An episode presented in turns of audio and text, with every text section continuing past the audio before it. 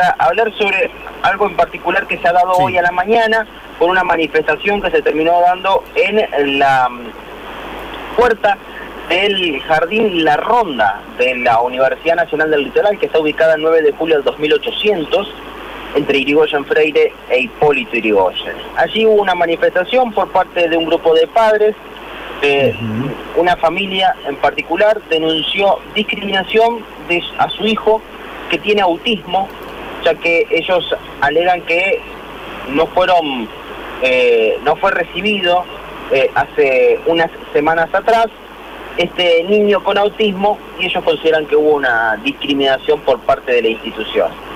Eh, vamos a escuchar la palabra de Soledad Roa, que es la madre de Emanuel, el, niño que eh, ha en principio sufrido este inconveniente, según indican los padres, para después escuchar la voz oficial de la Universidad Nacional del Litoral. En este caso también eh, vamos a tener la posibilidad de poder estar escuchando a Héctor Odetti, que es el director del programa de enseñanza preuniversitaria de la Universidad Nacional del Litoral, que charló con nosotros para tener las dos campanas de esta moneda que ha sucedido hoy. Si les parece, escuchamos a Soledad Roa en primer término. Escuchamos. ¿Y por qué ustedes decidieron tomar esta decisión de manifestarse en la puerta del jardín? Hola, ¿qué tal? Bueno, les agradezco primero estar acá hoy cubriendo esta noticia.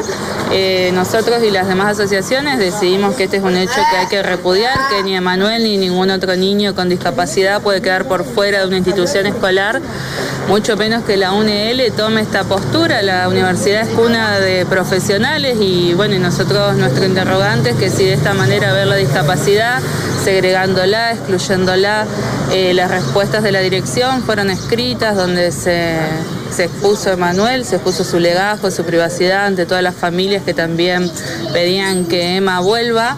Eh, los niños y las niñas también sus compañeros que creo que dieron el ejemplo ante los adultos pidiendo que, bueno que Manuel regrese, que querían que, estuviera con él en, en, la salita. Y bueno, desde las asociaciones que agradecemos desde ya el apoyo nosotros. Eh, pedimos esto justamente, de que esto no pase, por eso el hashtag Ni un Emanuel Más, que se ponga en agenda la problemática de discapacidad, la inclusión en las escuelas, de que la universidad tiene que estar a la altura de incluir un niño con discapacidad. Eh, creo que esto no pasó y es lamentable y esperamos respuesta de las autoridades de la universidad, que cuál va a ser su postura de ahora más. Eh, porque todas estas falta de acciones llevaron a que un niño se quede afuera, ¿no? Emanuel pedía ingresar al jardín y por parte de las autoridades dieron la orden de que no ingrese por no contar con maestra de apoyo. Durante una semana no nos dieron respuestas y como yo le pregunté a las autoridades cuántas veces fueron a una escuela y se quedaron con su hijo en la puerta y que le prohibieran el ingreso por tener autismo, por tener discapacidad. O sea, a él le rechazaron la posibilidad de poder estar siendo parte del establecimiento, eh, hubo una inscripción previa, él ya había tenido. Él viene desde sala de dos eh, al jardín. Él, a finales de sala de 2, principio de 3, le diagnostican autismo, ¿no? Trastorno del espectro autista. Y a partir de sala de 4 vino muy poquito tiempo con la maestra de apoyo porque luego nos irrumpió la pandemia. Y bueno, a partir de sala de 5, cuando hacemos un pedido de la obra social para más horas, se estaban demorando, lo comunicamos a la dirección y la única respuesta que obtuvimos fue esta. El día que Manuel se quedó sin maestra de apoyo, eh, por órdenes de la dirección se le prohibió el ingreso y hasta que no pudimos nosotros resolver su maestra de apoyo, porque decían que era un problema económico nuestro, que ellos no tenían ninguna facultad para resolver esto, eh, Emanuel no pudo regresar a la institución, que esto fue por dos semanas casi. ¿Los atendieron? ¿Le dieron alguna respuesta en este momento que están aquí? No, no, no, no, no nos han atendido desde la institución. El jardín está hasta el 30 de diciembre abierto, pero no, hasta ahora nadie no, nos ha dado ninguna respuesta. Van a seguir manifestándose de esta manera con el objetivo de visibilizar la situación y también tener respuesta del jardín. Sí, sí, evidentemente nosotros queremos esto, una respuesta desde el jardín y desde las autoridades de la universidad a quien corresponda dar las respuestas. Gracias. Bueno, hasta allí escuchábamos a Soledad Roa, que es la madre de Manuel, ¿no? que ha expuesto el problema en esta manifestación. Ahora escuchamos a Héctor Odetti, al director del programa de enseñanza preuniversitaria de la UNL. Dale, escuchamos.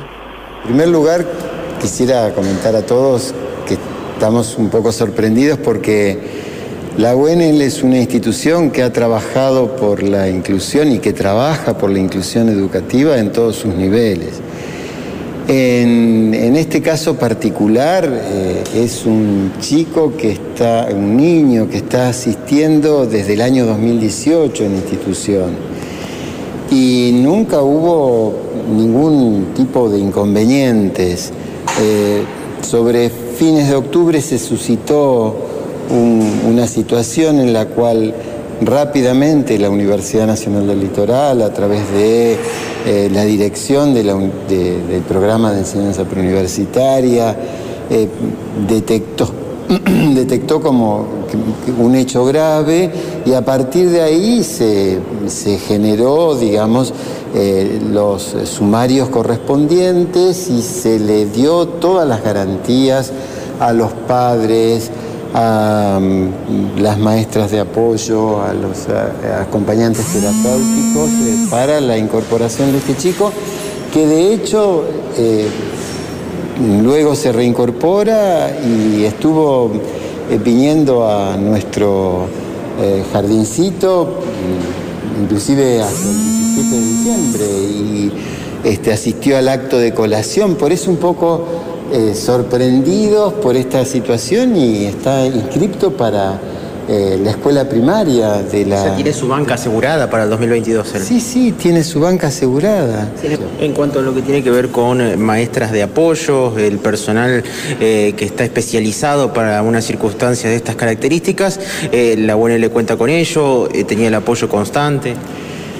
el chico tiene una una maestra de apoyo y un acompañante terapéutico pues, a través de una relación con las obras sociales en el cual nosotros eh, no intervenimos en, eso. Sin embargo, la UNL también le puso a disposición y a través del programa de inclusión, eh, si era necesario reforzar esa situación, nosotros no teníamos problema como para afrontar este, esta situación.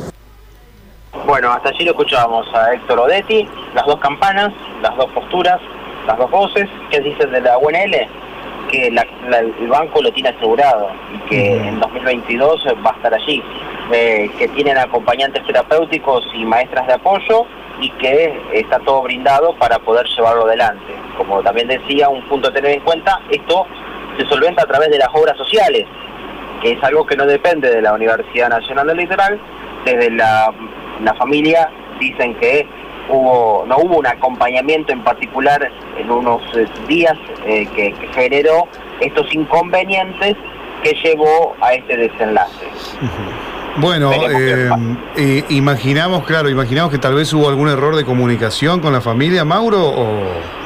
Sí, en principio todo se suscitó con un día en el cual cuando llegaron no estaba la maestra de apoyo. Eso es lo que tenemos entendido que era un, fue un error administrativo de la, de, la propia universidad. Pero eh, lo que sostienen de la propia UNL es, podemos tener algún error y asumimos dicho error.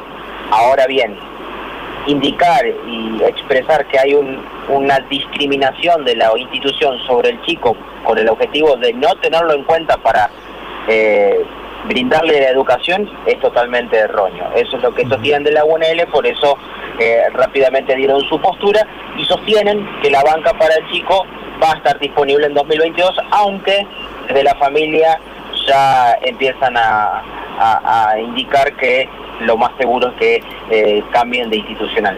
Perfecto. Bueno, Mauro, gracias por contarnos toda la historia eh, y el final, bueno, es, el final que esperamos, ¿no? Que este pequeño tenga su lugar asegurado, ¿no? Exacto, exacto. Por supuesto, lo mejor, la mejor educación para, para este niño que pasa de jardín ahora sí ya a una etapa de escolaridad en, la primaria de la universidad. Recordemos que la universidad tiene todo eh, el espectro eh, de educación desde el jardín a primaria, secundaria y posteriormente la universidad. ¿no? Te mandamos un abrazo, Mauro. Muchas gracias. Abrazo, hasta luego. Hasta luego. Bueno, Mauro nos hablaba de este tema, nos traía este caso que finalmente se resolvió con un lugar asegurado para este niño en la escuela de la UNL.